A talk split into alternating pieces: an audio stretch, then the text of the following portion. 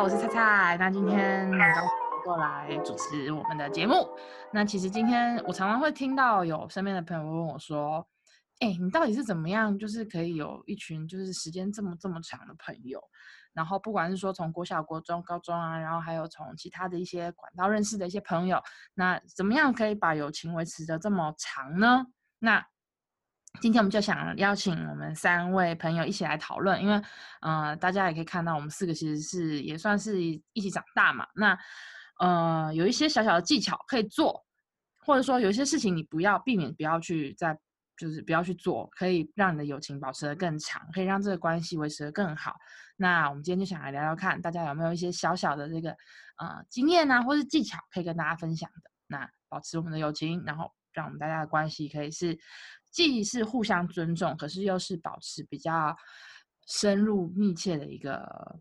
互动的。我自己先讲一个好了。好，对，我觉得其实有一个很重要的，就保持友情很重要的地方是，嗯，不要去，因为每个人个性其实不一样。那我觉得互相尊重是，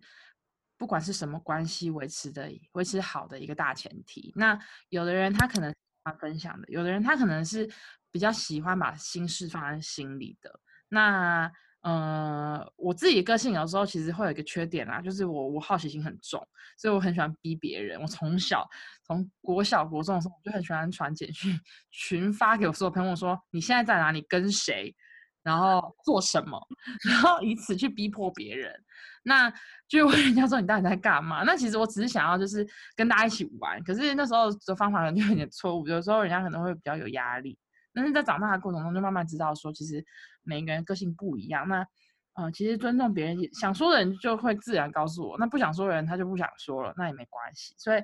我觉得尊重是维持不管是友情、爱情还是亲情的一个大前提。那不晓得你们有没有什么其他的一些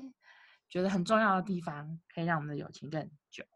我觉得有一个很重要的点是同理心。嗯，可能跟尊重也有点类似，但是同理心可能更像是，嗯，不管你在说什么话或是怎么对待别人之前，先从他的角度想一遍，就是他会不会受伤，或者是他这样个性的人会不会听了很不舒服这些话，因为其实，嗯，我也我也有一个朋友是从大概国小就认识了，但是跟你们也是差不多国中、高中也是很久，但是我跟这个朋友是。国小到现在已经二十年了，天啊，我已经这么老了。这二十年的友情，其实中间我们一直都很好，但是也有中间可能大家比较忙，或者是可能当时的价值观比较没有那么相像的时候，就稍微没有稍微疏远了一点点。但是后来又变好，我觉得很关键的原因是，虽然我们成长的过程，呃，有在不同的环境里，可是。到最后为什么还是会走在一起？就是一方面是很珍惜就从小就这么好的友情，然后一方面也是开始懂得用同理心去为对方想。就可能以前我自己啦，也很容易用自己的价值观去套用到别人身上，觉得说你为什么要做这样的事？嗯，然后尤其是在感情里的时候，就是比如说，嗯。去骂对方的男友啊，或是就是觉得为什么对方那么烂，你还要跟他在一起？就是不管，就是这这是很常发生的事。就比如说，我会用我的价值观去想说他们的关系，并且去批评他们的关系。当然，我可能也是为他好，希望他赶快走出来。可是我不由自主的会用自己的价值观去看别人。嗯，但到后来就是，嗯，我慢慢发现到，就是大家。就是在不同的环境，或者是不同的环，就是家庭啊，家庭的影响，或者是他遇到的人不同，那他可能当时的想法不同，或者是到后来想法也变了。那我我我完不能用我自己的经历完全套用到身他身上，嗯，所以我后来就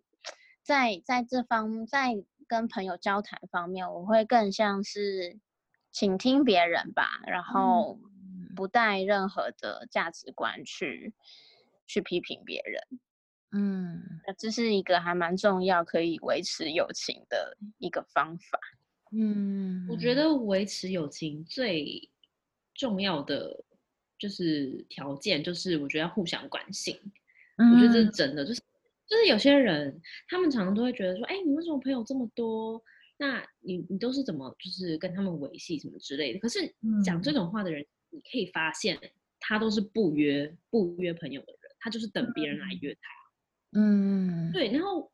因为真的有人问过我这个问题，那我的回答是说，我觉得你自己也要付出啊。就是当比如说你的朋友有难，或者说嗯，你朋友今天需要你，那你是不是就是可以为他付出一点，不管是时间还是说，就即使你没有办法跟他见面，你也是拨一通电话给他。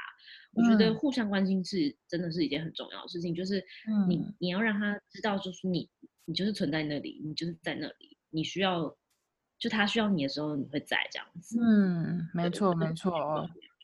罗就是这种这样的一个人，非常的以身作则，很主动。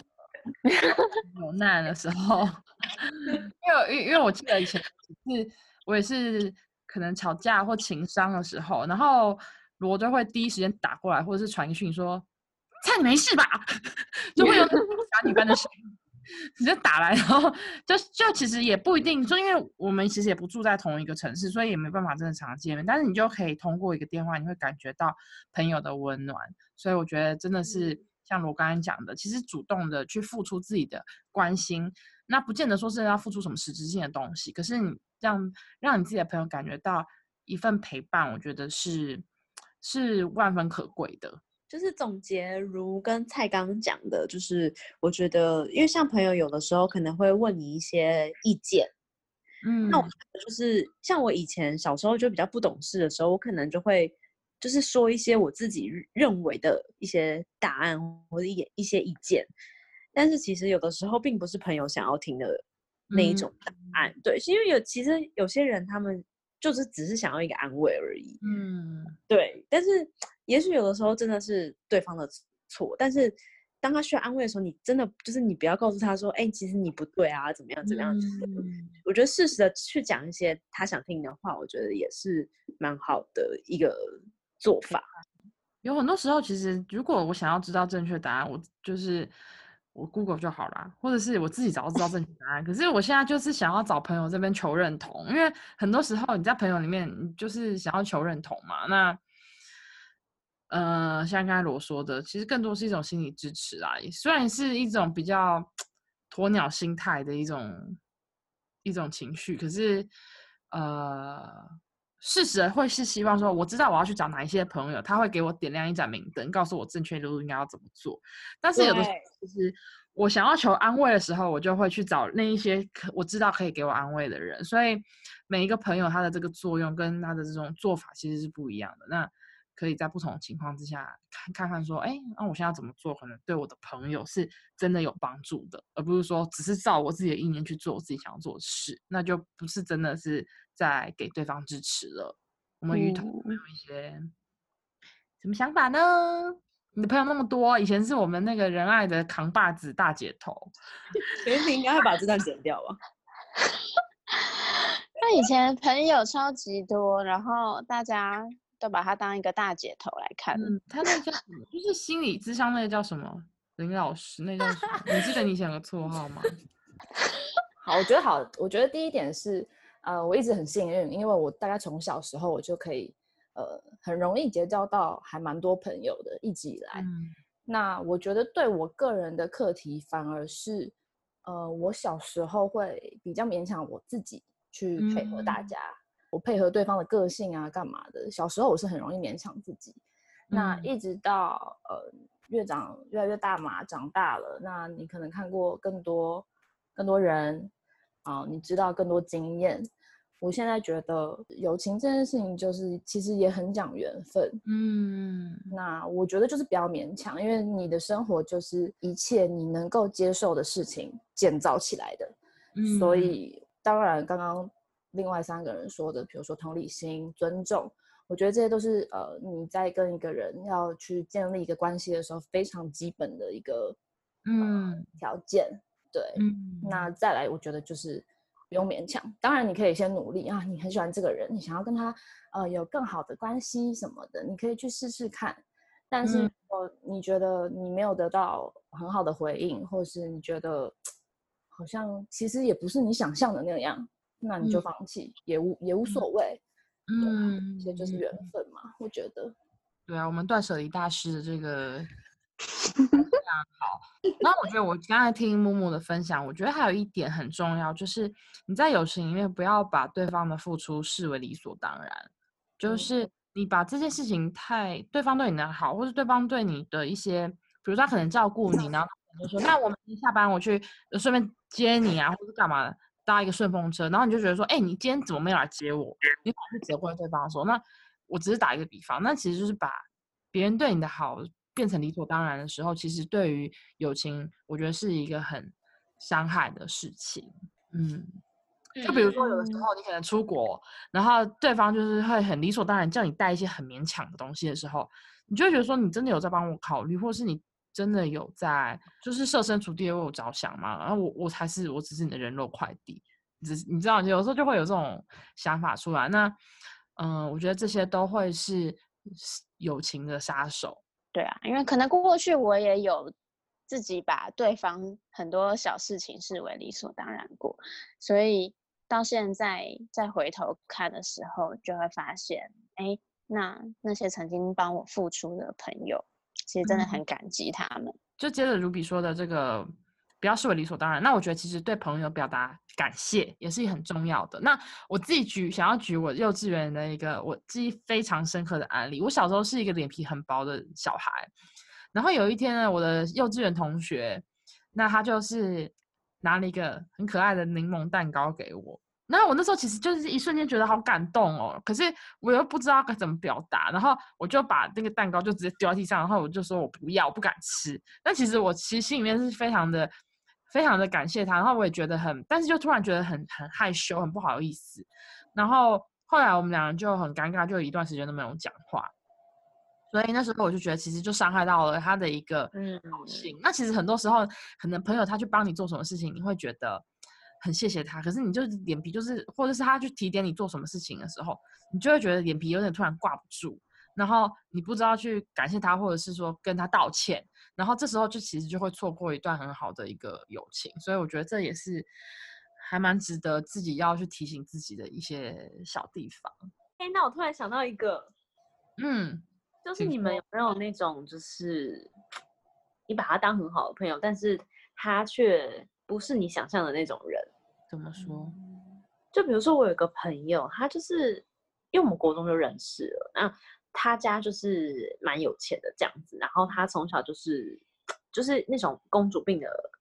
的那种人这样子，但是居然过了大概十几年，就长长到现在之后，我发现他仍然如此，他还是一个，他从一个小公主变成一个老公主，嗯，那我就觉得这行为就是就是以前小时候就觉得哦可以忍可以忍，但是长大了就发现就是就是真的。不需要再忍了，就是跟他相处，就是嗯，你可能就是随时随地都会怕他就发火啊，比如说东西啊之类的。那你们有没有这种，就是觉得好像就是可以不用再跟他有什么来往的朋友？你刚刚说这种随时随地可能会发火，这种还蛮夸张的吧？哎，他不是随随时就会发火啊，就比如说。就比如说他今天开车，然后他前面那台车就可能惹到他，但他其实也没怎样，他可能就会发一个现实动态，就会带几个脏字说你会不会开车啊之类的这种，就你就会觉得说，哦，以前可能曾经在就是比如说无名上面看到他骂人啊，然后怎么现在还在看到他在骂人啊，就觉得 像我都觉得他就是很没有同理心，就是比如说跟他出去吃饭，然后可能服务生就可能。惹到他什么，然后他可能也会就是脸非常的臭啊之类的，就会觉得在一起压力很大。我有一个经验是，就是小时候我们很好，然后他也是有点小公主病，可是我不知道，我现在回想起来，他可能只是做自己，然后我当时可能太容易迁就别人，所以我会觉得他很公主。嗯，然后他那时候也是让我觉得啦，就他很容易。不开心，然后或者是不开心，就直接我们就散了。但我没有预期要散这样子，所以我那时候就会觉得他很公主病。然后但是嗯，后来因为他这个，我觉得他公主病的问题，就有一阵子没有联络。但后来到长大之后，我们又重新联络了之后，发现，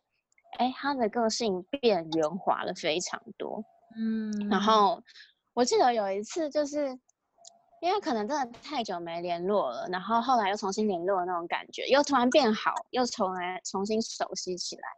我好像有一次跟他在深聊的时候，我突然大哭特哭，就突然觉得很感动，觉得就是小时候的友情现在还能够重新这样子拾回来，觉得很珍贵。对啊，嗯，就其实还蛮多人长大之后个性会变，或者是你们环境都不同，或许也是我变了，所以我们两个气场又变得更合了。之类的，但我觉得你这种案例算是幸运，嗯，也不要说幸运啦，就是算是难得，就是很难得。呃，比如说他小时候怎么样，长大，因为我我自己是觉得其实好像个性八就是八九不离十，哎，牛迁到北京还是牛这样子的概念吗？有一点，我自己是这样觉得，但是我也不会觉得不好。比如说，因为他的个性只是我们不能接受，那。他一定会找到适合他的朋友，或者是他们可能一群暴走族会成为一个团体啊。啊，对，那也是很好。对，其实我觉得越长大，真的是你发现，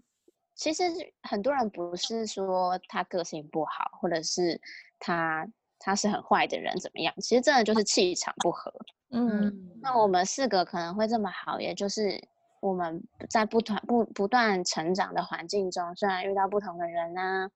然后面对不同的事情啊，但是我们的气场还是有这么一部分是相契的。而且我觉得还有一点是，嗯，认识朋友越久，是因为你越了解这个人，所以我们四个人当然不是完美的，我们一定也会有，呃，突然讲错话，或是突然我们彼此会有不舒服，一定会有。